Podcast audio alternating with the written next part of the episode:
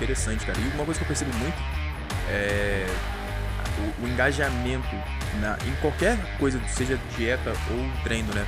Pensando em intervenções não para estética, ele é muito maior quando a pessoa já desenvolveu, manifestou algum problema, algum sintoma, né? Quando a gente fala de obesidade, né? É a área também que eu gosto muito de estudar. A gente vê que o engajamento. É... Isso tem clínicas mesmo, né?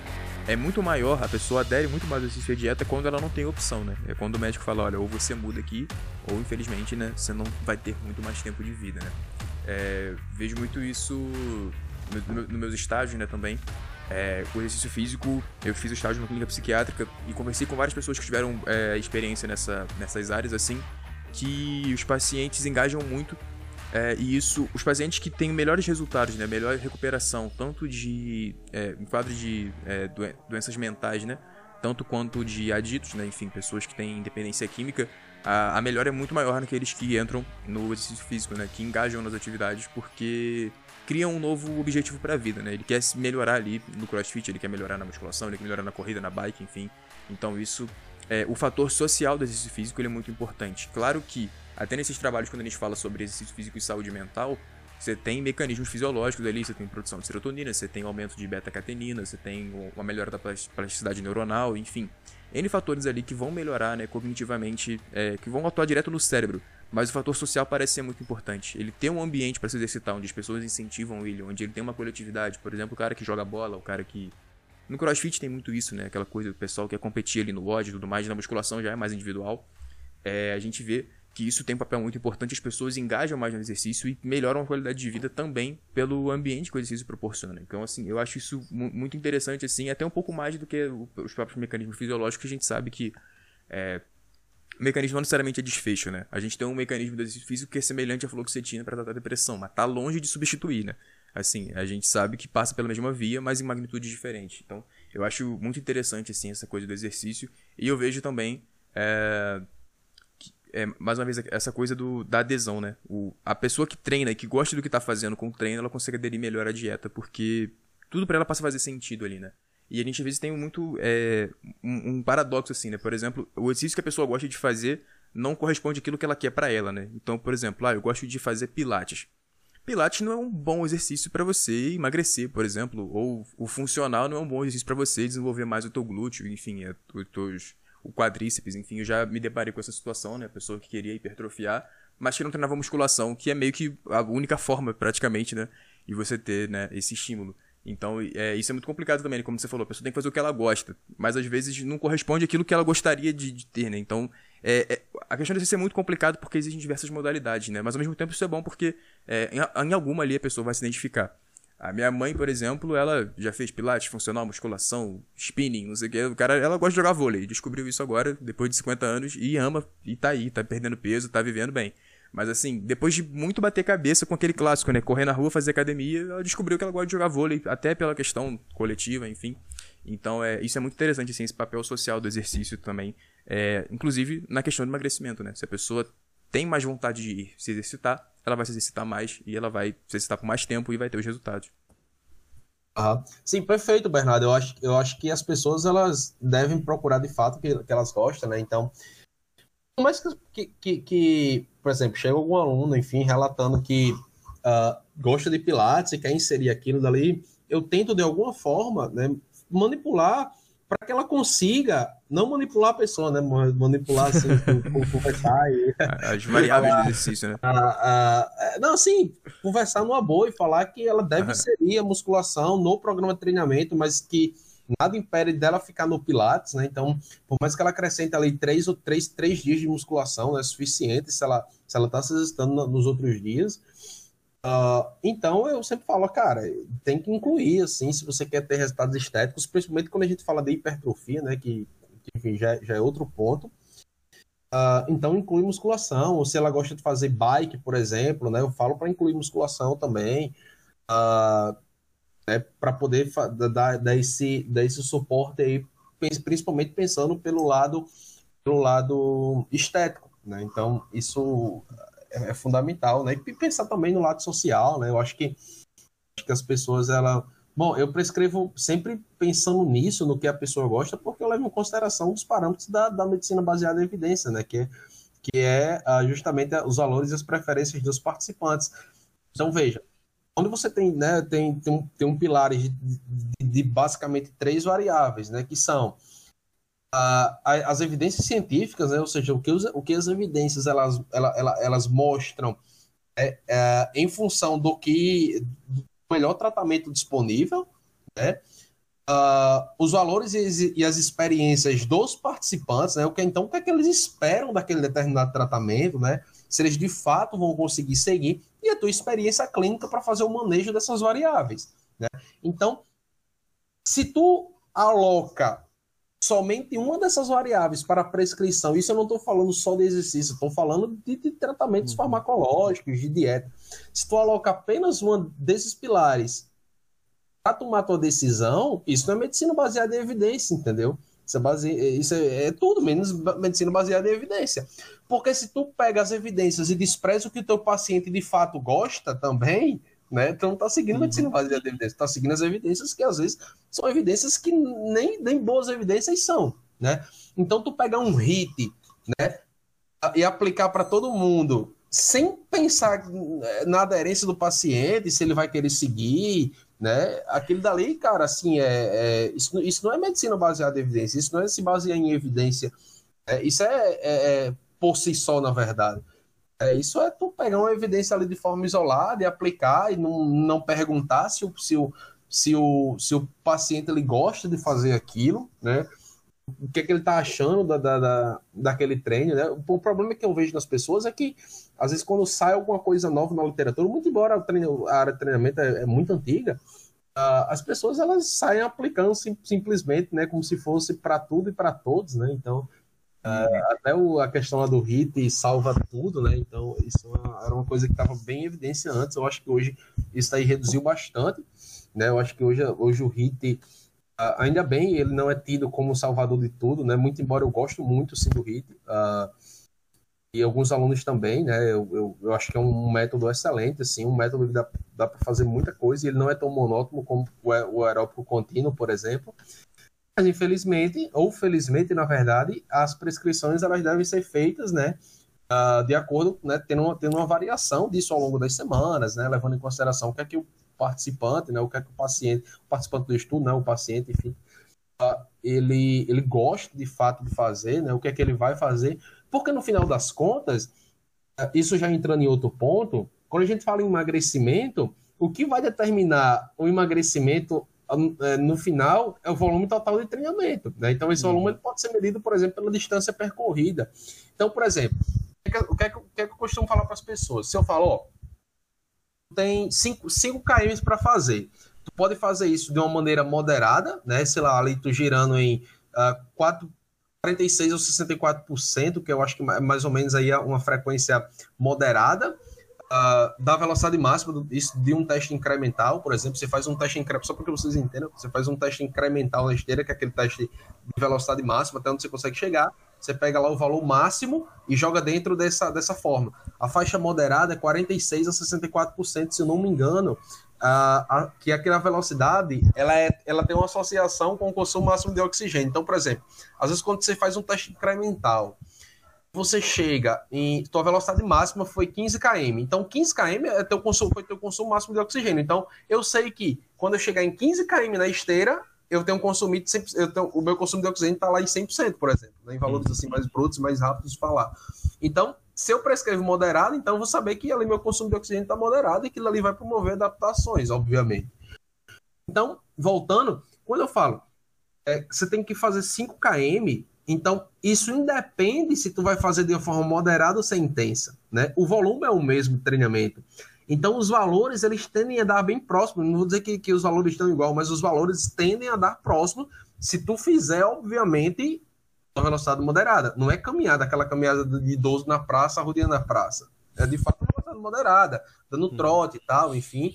Uh, porque as pessoas tendem é, a pensar que é um exercício moderado quando eles fazem uma, uma, uma caminhada o que não é verdade. Muito embora a caminhada tenha seus benefícios, mas não é disso que eu tô falando, é, é moderado, entendeu?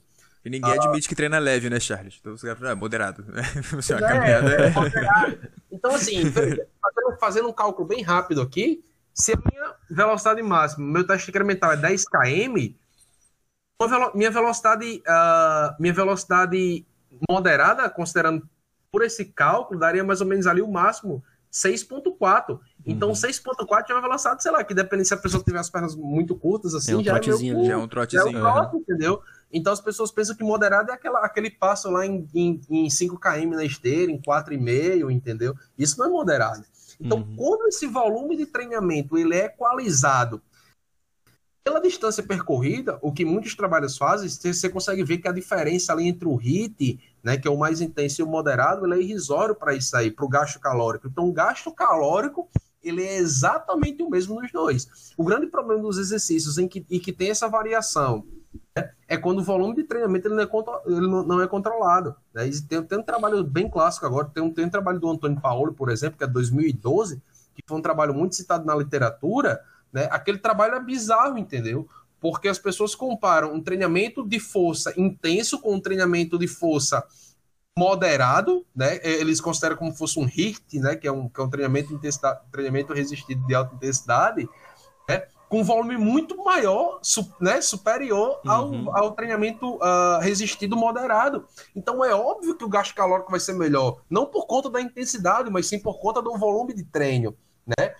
No final das contas, quando você vai juntar, eles mostram uh, o EPOC durante, durante é, de, depois do treinamento, né? O que EPOC a gente já sabe, né? Isso já é, de, uhum. já é bem conhecido na literatura que o gasto calórico é muito baixo do, é, antes do exercício, do, desculpa, depois do exercício. exercício. O que importa é durante o exercício, né? E esse paper do, do Antônio Paoli, ele não mostra o gasto calórico das pessoas durante o exercício, entende? Eles mostram o gasto calórico depois do exercício. Então, assim, hoje ninguém fala mais em EPOC, isso, isso é desprezível ao longo do tempo, né? Isso, isso foi uma coisa que foi caindo por terra, porque as pessoas se deram conta que isso, não tem nada a ver, isso não, é, isso, isso não vai influenciar absolutamente em nada. E aí tu pode falar, ah, mas se a diferença for 40 calorias, isso aí foi em longo prazo, como já me perguntaram. Cara, Faz a conta de um, um, ano inteiro, né? 360 é, dias. Ah, mas se eu fizer um ano inteiro. Cara, uma vez o cara, uma vez o cara me chamou no Insta, o cara fez um cálculo, mano. Ficou desse tamanho aqui. O cara calculou a diferença de 30 calorias por todo dia. Eu fiz, cara, beleza. Legal o teu cálculo, ele faz sentido só se o cara, só se tu fizer, só se tua rotina foi exatamente igual do primeiro ano do dia, do primeiro ano, do primeiro dia do ano até o último. Uhum. Beleza, aí faz sentido. Aí como, é, aí como é que tu faz um cálculo? Ah, beleza, 30 calorias por dia, juntando pela semana, 3 vezes 5, vai dar 150 calorias, multiplicado por mil calorias, aí 600 calorias por mês. Aí eu falei, cara, não existe isso, mano. Ninguém vai fazer. Até, o próprio Nietzsche, ele corrige isso, né? Até quando a gente vai calcular uma dieta, se a gente errar em 60, 70 quilocalorias, a gente sabe que o Nietzsche, né? O, o gasto calórico que não é do exercício, mas da atividade, ele corrige uhum. da mesma forma, né? Ah, tem 30, 40 calorias a mais ali que você vai gastar. Mano, você vai colocar um pouco mais de arroz no dia no, no teu um prato. Miolo, um vai comer uma banana de azeite um ali. Não vai, é, assim, pão, é, é, é, desprezível. Dá, tu dá Exatamente, dependendo do dois biscoitos ou três, sei lá, recheado assim e tal, tu, tu... biscoito ou bolacha, né? Dependendo do canto do Brasil aí. É biscoito. É, é, biscoito é recheado, né? Aqui é recheado, quando é recheado é biscoito. Não, biscoito é tudo é biscoito. Bolacha é, ah, é quando, a, mãe, é, quando aqui... nossa mãe bate na gente. Bolacha. Ah, é. Aqui, aqui é bolacha aqueles normais. E aí, uh, aí tu come três assim biscoitos, por exemplo, pronto, já compensou o, o, o, o teu epoque aí, se é que isso existe, né? Então, hum. cara, isso é desprezível. Então, então clinicamente falando, é, tem coisas tem coisas que são de, desprezíveis, assim, entendeu? Tem coisas que, tipo, cara, até... tu, olha, tu, olha, mano, isso é, assim, é uma coisa que é irrelevante tu vê lá um valor de P lá, por exemplo, menor do que 0,05, as pessoas já ficam comemorando porque deu, teve diferença entre grupos e aquele, aquele tratamento e tal, tal, tal. E aí, quando tu vai para a prática, tu não consegue observar aquela diferença, entendeu? Uhum. Então, ele é clinicamente. Ele, ele, ele, ele, ele, ele é estatisticamente significativo. Estatisticamente significativo, mas ele é clinicamente irrelevante, entendeu? Sim. Então, assim, na, clinicamente não tem relevância. Então, o que é que adianta? Tu tem uma diferença porque, na verdade, o valor de pelo é calculado com base na, na variação, na flutuação de médias, né? Uh, então, no final das contas, né, não, não, não existe isso de, valor de peso, você tem que olhar para as outras coisas também. Você tem que olhar para os outros dados, e o padrão, intervalo de confiança, uh, enfim, tu tem que olhar para outras coisas dentro do trabalho, né? De onde que os, uh, os participantes eles eles eles isso é uma coisa importante né, que, que eu sempre falo em pesquisa. A informação que é, que é boa para captar é assim, ó, que os artigos não descrevem de onde surgiram aqueles participantes do estudo. Foi de onde? Foi do meio da rua? Foi de, um shopping? Foi de uma clínica? Porque, veja, se eu pego para minha pesquisa, né, vou dar um exemplo assim, bem, bem assim, uh, recruto participantes de uma clínica de emagrecimento. Uhum. Eu pego participantes de um shopping, me leva a crer que são pessoas diferente. totalmente diferentes. Uhum. Muito embora elas tenham um perfil, perfil morfológico parecido, mas elas podem se comportar de maneira diferente uhum. ao longo do tempo, né? Talvez as pessoas estão em clínica, sim, são pessoas que se preocupam muito com a estética, são pessoas que querem uh, uh, seguir aquele tratamento. Então, assim, são pessoas diferentes, então me preocupo muito, muito com isso. Quando eu estou lendo o artigo, quase ninguém uhum. presta, presta atenção nisso, mas eu me pergunto, de onde foi que, que vieram esses participantes? Uhum. Né? Intenção, motivação, histórico, tudo isso muda, né? Exatamente, tudo, tudo, isso conta. O ideal é que as pessoas sejam recrutadas no mesmo canto, né? Então, de uma universidade, de, de dentro de um shopping, então, de onde que tu quiser coletar, assim. É até é bem legal, cara, quando a gente falou, a gente falou com, com o Mike, né, sobre mindful eating, só para ilustrar aqui, é, o mindful eating é aquela coisa de comer com atenção plena, enfim, é quase que meditar comendo, né? E meditar é direcionar a atenção a, algo, a um objeto específico. E a gente estava conversando sobre isso. É, os resultados são muito inconsistentes, né? Se essa prática de mindful eating funciona ou não. A gente tem estudos dizendo que sim, estudos dizendo que não. Por exemplo, estudos que fizeram com idosos veteranos da guerra mostraram que o mindful eating aumentou o consumo alimentar deles. É, assim, a gente até brincou, né? O cara veterano da guerra já lutou lá, ele não tá com paciência pra meditar, ele ficou puto e começou a comer mais. Aí você tem. Não, é, não foi exatamente isso, mas assim, a gente tá é, brincando aqui. É, a gente tem o, os resultados mais consistentes é, são determinados tipos de pacientes que mostraram que essa prática de mindful eating é, diminuiu o consumo alimentar, consequentemente promoveu perda de peso. É, em quem? Em participantes que estavam no retiro de Mindful, no retiro espiritual. É, primeiro, a oferta de alimentos era diferente, né? não era a mesma que você tem em casa, porque o cardápio ali é planejado, e o cara estava no retiro espiritual. Ele, ele se separou semanas da vida dele para estar tá ali. Então, isso que você falou, né? A população, de onde que veio, é muito mais importante do que só o poder estatístico ali que um teste rodou, né? A gente tem que ter uma análise mais crítica das evidências. E até isso que você falou, né? Sobre aplicar a, a medicina baseada em evidências, né? A prática baseada em evidências é bem interessante porque a gente vê assim é, no nosso caso, na nutrição. Não, não tem diferença no emagrecimento para low carb, é, high carb ou cetogênica. Todos emagrecem da mesma forma. Aí o cara fala assim: ah, então foda-se, low carb não serve para nada, se você faz low carb você é burro. Aí você tem lá, ah, é, não tem diferença fazer aeróbio em jejum ou alimentado. Só que tem gente que gosta de fazer aeróbio em jejum. Aí você vai falar, não, as evidências mostram que não, então você não pode fazer, né? Não é isso. Uhum. Se não tem diferença entre um e o outro, quer dizer que você meio que pode usar os dois da mesma forma, né? Uhum. Por exemplo, eu gosto de fazer jejum intermitente. Eu sei que não emagrece mais, mas eu não gosto de tomar café da manhã. Uhum. Então, assim. Aí você fala, eu faço jejum. Ah, você é burro, as evidências mostram que o jejum não melhora. Não, cara, eu gosto de fazer jejum. Se ela não tem diferença entre fazer jejum ou não fazer jejum, e eu gosto de fazer jejum, eu vou fazer a porra do meu jejum, né? Só que a gente tem que ter essa análise um pouco mais crítica, né? Não é só porque mostrou significância estatística ou não mostrou que a gente tem que descartar ou utilizar, né? Uhum. E cara, isso que é... você falou da. Pode falar, mano. Não, não, pode falar. É, que, que, na verdade era um comentário bem breve, que eu acho que quando as coisas, tanto na dieta quanto na, na no exercício, os trabalhos eles controlam as variáveis principais, né? isto é, as variáveis uh, dependentes e independentes, né? eles, eles ajustam essas variáveis, nada tende a, a, a, ser melhor do que a outra, a outra coisa, entendeu? Então a gente uhum. consegue ver isso pelos exercícios, quando é uhum. é controlado o volume de treinamento e intensidade, os resultados eles tendem a ser similares, né? Nas dietas, quando tu controla a ingestão calórica, a ingestão calórica é similar, então teoricamente não tende também a apresentar né? Uma ser melhor do que a outra, né? Então, só é quando tem trabalho muito tosco que, que tem uma quando tem ó, quando tem uma diferença, né? Assim, gritante entre os trabalhos, né? Entre no trabalho entre, entre os diferentes métodos, assim, eu já começo a desconfiar, uhum. entendeu? Porque na área do exercício nada é extraordinário, assim, né? Cara, uhum. Exatamente. Cara, nem populações clínicas e nem populações saudáveis, né? Uhum. Nem né? Então, tu vai tratar um diabético ou hipertenso, cara, não tem diferença gritante de um método para outro, não, mano.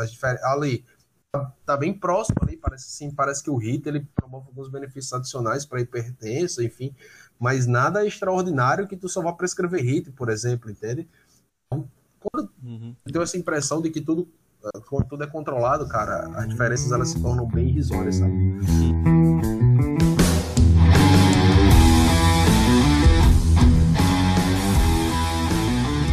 É, não, eu, eu, eu ia falar que, é, aproveitando que o Bernardo falou da, desse negócio de low carb ou low fat, assim, é, eu acho que as pessoas têm uma percepção um pouco errada, às vezes, de da, da validade da, daquele estudo, mesmo que bem feito, para aplicação na prática clínica, por exemplo. Então, a gente tem os estudos do Kevin Hall lá com low carb versus low fat que são controladíssimos assim até o talo, né? Então ele teve o resultado lá que low fat e low carb são mais ou menos a mesma coisa ali para para uhum. emagrecimento. E ele controlou é, exercício, controlou dieta, controlou tudo que tinha para controlar. E a gente tem alguns outros estudos, por exemplo, que mostram que quando você é, prescreve uma low carb ou uma low fat sem ter esse controle muito grande do exercício, esse controle muito grande da, é, da dieta, em algumas ocasiões a, a, low carb parece gerar mais emagrecimento.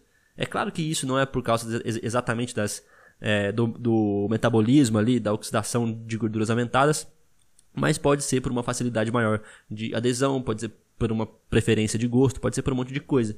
É, e quando a gente está na clínica, a nossa prescrição é justamente é, é muito similar a uma intervenção pouco controlada, né? Quando a gente prescreve uma, uma low carb, a gente não controla o exercício, não controla é, a dieta, a a, a gente simplesmente orienta e retira algumas dificuldades ali do paciente.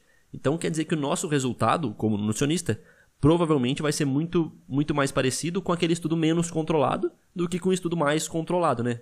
Embora a gente precise entender é, como funciona o metabolismo ali. Então, para isso que serve esses muito controlados, para a gente entender realmente a influência daquela, a, daquela intervenção no metabolismo. Os estudos menos controlados simulam muito melhor a, a interação que a gente vai ter com o paciente na, é, na, na clínica, né? Com todas as, as, as nuances, com todas as, as compensações que ele vai fazer ali, né? Exatamente. Isso é uma coisa em epidemiologia que a gente chama de eficácia e efetividade, né? São dois conceitos bem importantes. É, os trabalhos hoje só testam a maioria das vezes eficácia, né? Então é tudo em ambiente clínico, tudo em ambiente controlado, né? Em que as pessoas ela, em que você liga para as pessoas uh, ah, para lembrar das intervenções, por exemplo, ó, você tem que tá, tu tá fazendo uma intervenção de tratamento farmacológico, ó, tu tem que 7,50, tu, tu tem que tomar o, o, medicamento agora às 8, etc. Tem que comer tal coisa, lembra de se exercitar, tal, tal, tal. Hoje, na área de exercício principalmente, não sei se na, na, nutrição também eu acredito que seja assim, que faltam ensaios de efetividade, né? Então as coisas, elas, né, faltam ensaios mais controlados. Desculpa, ensaios de vida real, né? Uhum. Tem muito ensaio controlado, ensaio de vida real não tem. Deixar as pessoas mais livres, né, para elas para que elas vão até, até, até o treinamento, né? Então, durante a tua vida tu não vai ter ninguém te empurrar, a menos que tu treine com o personal, mas tu não vai ter ninguém empurrando lá para, ó, oh, tu vai ter que treinar hoje, tal, tal, tal, entendeu? Uhum. Então faltam esses trabalhos, né? Como que, como que é isso na vida real, né? É, isso é por culpa até nossa, né, cara? Tipo assim. Exatamente. Por, por quem consome ciência, a, a gente sempre prefere, assim, não, eu quero pegar o estudo que o cara ficou é, dentro de um, de um local controlado por 30 dias, consumindo a, a comida providenciada pelo estudo, treinando com com um cara do lado com frequência, tá ligado? A gente acha isso mais da hora. É, exatamente. Porque de fato isso é muito difícil para se fazer, né? Uhum. Tu, tu fazer uma pesquisa controlada é, é, bem mais difícil do que tu e fazer bem mais cara, né? É bem mais caro do que tu uhum. fazer uma pesquisa, um ensaio de efetividade, entendeu? Então tem o estudo Rael aqui, por exemplo, que é um estudo aqui de Porto Alegre, que é do professor Daniel Pierre, uh, ele né, é, isso é um ensaio de efetividade, né? Um dos poucos assim que tem no Brasil, um ensaio de efetividade, né? Que as pessoas ficam mais livres para ter aderência, né? A tratamentos, que é um ensaio que trabalha com, né? Enfim, pessoas hipertensas.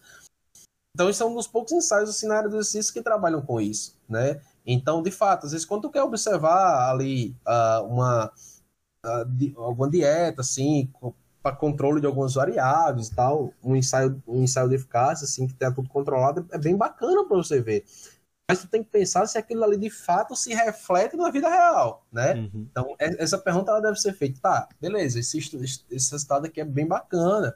Se eu levar a prática, né? eu penso muito em prática, assim, tudo que eu tô falando eu penso muito em prática, né? Uhum. Uh, isso de fato vai, vai refletir no, no, no, nos pacientes? Não se sabe, entendeu?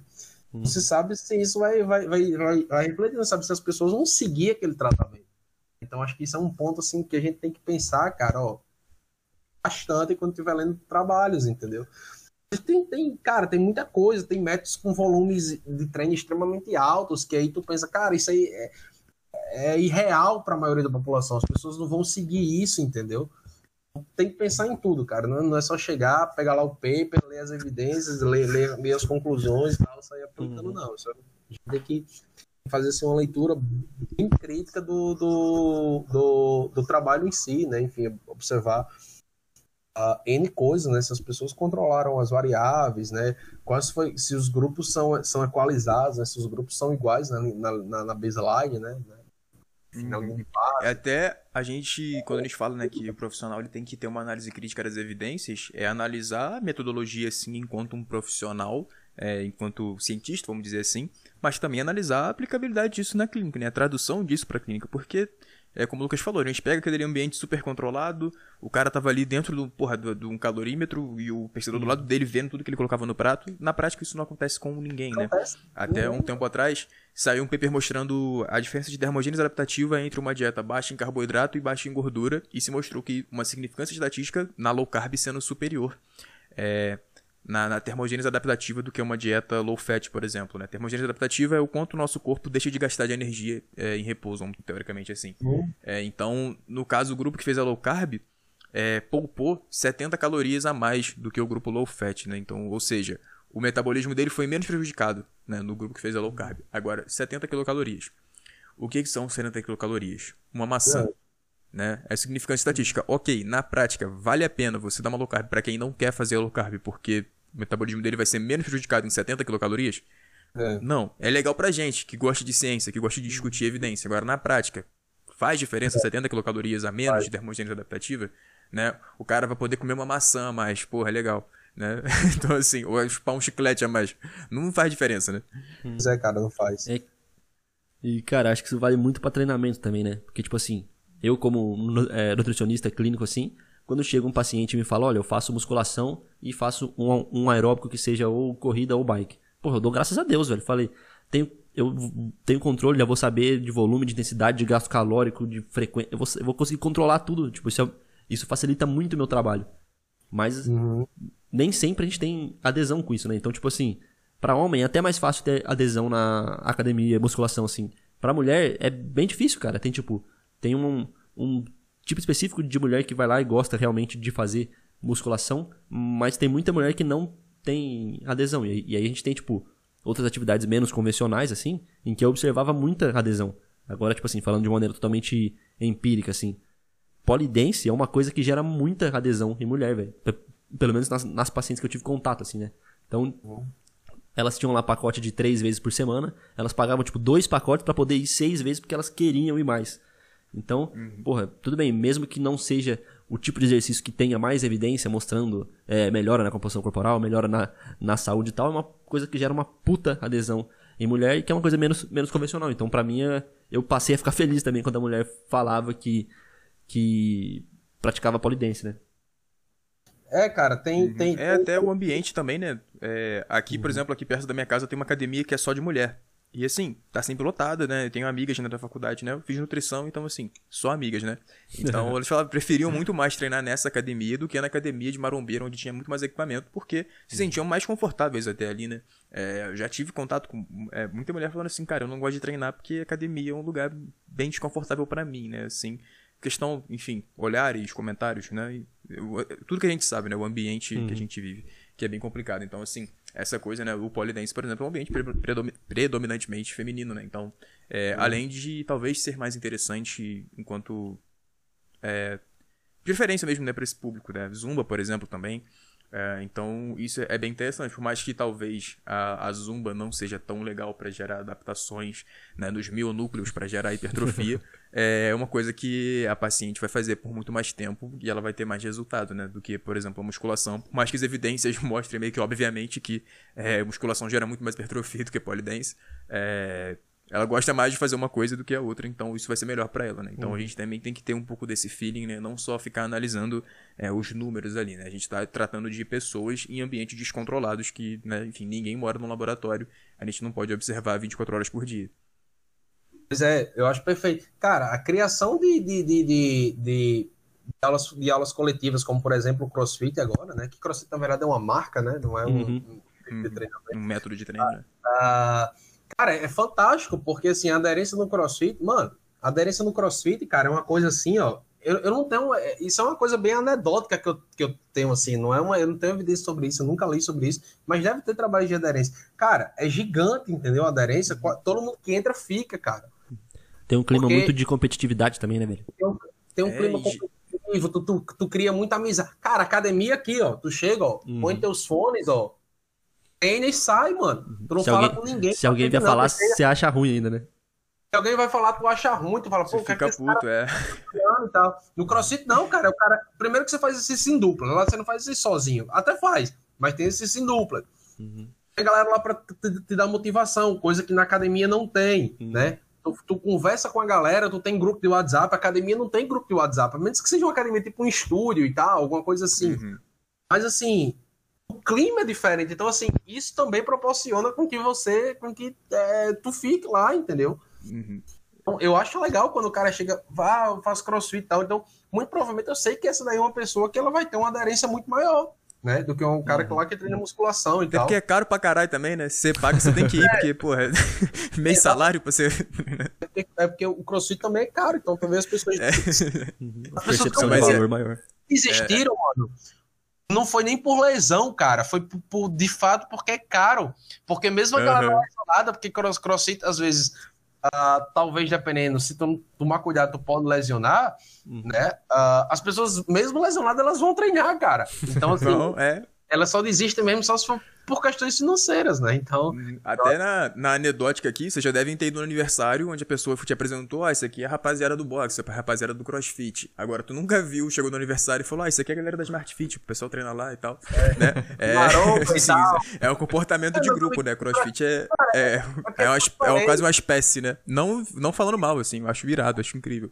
Acho bem legal, inclusive, essa coisa do grupo que se cria ali, né? Na musculação totalmente diferente, né? Até aquela coisa, o marombeiro com seu headphone sem falar com ninguém. um casaco, né, mano? Com É. o calor da porra e o cara lá de casaco, mano. Não que eu tô- tô- tô- Eu falo por mim, cara. Eu detesto treinar musculação. Eu treino só pra não ficar magro. Eu só. eu Que nem os, eu os gosto de correr na garotos rua. propaganda do, do, do Animal Pack, né? Exato, é. Ah, do, do cara dando malpack, eu não sei se é, é uma O que tem, mano. Frank antiga, de uma McGrath. Da creatina, vocês já viram já que é um moleque lá bem magrinho que toma e tal, creatina, o cara morrendo lá pegando sua barra. Cara, essa propaganda é bem clássica. Eu acho que é da Universal a creatina. Aí o cara toma creatina e, sei lá, passa tipo três meses, o cara tá com os braços desse tamanho aqui, pegando 50 de cada lado do supino.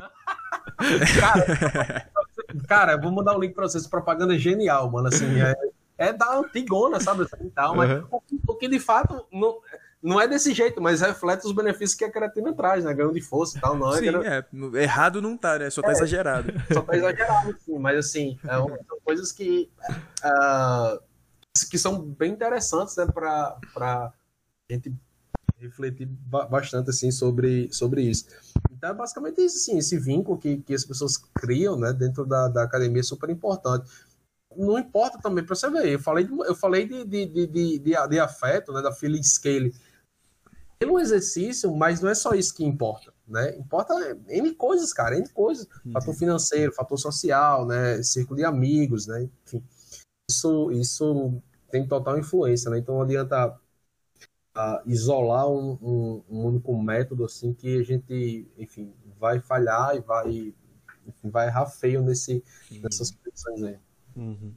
Isso aí, cara. Já deu mais de uma hora de episódio já, cara. Vou dividir em dois. A gente tá caminhando pro fim agora. Você quer abordar mais alguma coisa que você acha que faltou, que você acha interessante? Eu acho que não, acho que só deixar um, um recado, né, para, enfim, só para deixar claro mais uma vez que, que eu, eu acho importante frisar isso, que em nenhum momento eu, eu falei ah, que o exercício ele não presta, não funciona para emagrecimento, eu só trouxe de fato a verdade acerca das evidências, né, o que muita gente não fala isso, né, hoje você consegue ver explicitamente as pessoas falando no Instagram como se o exercício fosse a a, a cereja do bolo, né? A pílula mágica do emagrecimento. E não só o exercício, eles fazem questão de enfatizar um método ou outro, né? Como, por exemplo, treinamento intervalado de alta intensidade. Eu acredito que as coisas não funcionam dessa forma. O exercício ele não é a pílula mágica para o emagrecimento, muito embora existam N benefícios do exercício, né? Como eu falei, ele pode melhorar a pressão arterial, perfil, perfil lipídico, glicêmico, né? Tua qualidade de vida, enfim, pode melhorar aspectos psicológicos também. Então, veja, N benefícios, né? Então, esqueça só treinar por conta de estética, né? Isso estou falando no emagrecimento, tá? Então, o resultado de fato é bem modesto, mas que obviamente ninguém é para deixar de fazer exercício, isso é excelente, assim. Uh, então, é, eu queria só deixar, deixar isso bem claro aqui, né, para que as pessoas não, não, não interpretem, né? E nem, nem cortem minha fala e saiam espalhando que eu disse que isso era ruim, né? E, enfim, eu acho que é isso. Queria só agradecer pelo, pelo convite. Vocês dois são pessoas que eu admiro bastante na área da nutrição, né? Vocês têm, têm feito assim, um excelente trabalho, tanto em postagens de Instagram quanto na criação desse podcast, né? Então, acho que isso ajuda muita gente, cara, assim, as pessoas uh, conseguem, conseguem, Isso é uma faculdade, na verdade, né? Às vezes são coisas que você não, não ensina na faculdade. Por exemplo, eu não aprendi sobre isso que eu estou falando na faculdade, né? Então, uh, eu não sei se. Nada do que a gente falou aqui até hoje foi, foi aprendido na faculdade. Isso aí não é. Então, isso é uma, isso é uma, isso é uma especialização, na verdade, né? Uh, eu, eu acho que é isso, acho que continuem com isso, cara. Isso, isso é fundamental, assim, para a ciência, né? Tanto ciência da nutrição quanto do, do, em geral, na verdade, né? Porque vocês trazem vários convidados. É, uh, bom, e é isso. E obrigado aí novamente aos dois pelo, pelo convite. Cara, a gente que agradece imensamente aí. Tipo assim, o podcast é uma coisa que deu oportunidade pra gente ter contato e trazer gente muito boa, né, das, das, das, das respectivas áreas para vir para cá e a gente sempre agradece muito porque a gente sabe que não é tão fácil assim a pessoa parar às vezes no, num dia de semana, uma hora, uma hora e meia pra poder gravar uma coisa que não tem, não tem nada a ver com ela assim. Então, porra, muito obrigado pela, pela disponibilidade. Meu pessoal, um abraço aí. Obrigado de novo aí pelo convite, agradeço aos dois e vamos organizar pra gente fazer outros aí que eu tenho interesse pra falar sobre outras coisas também. Sim, com certeza. Fechou, mano, fechou. Beleza, mano? Fechou.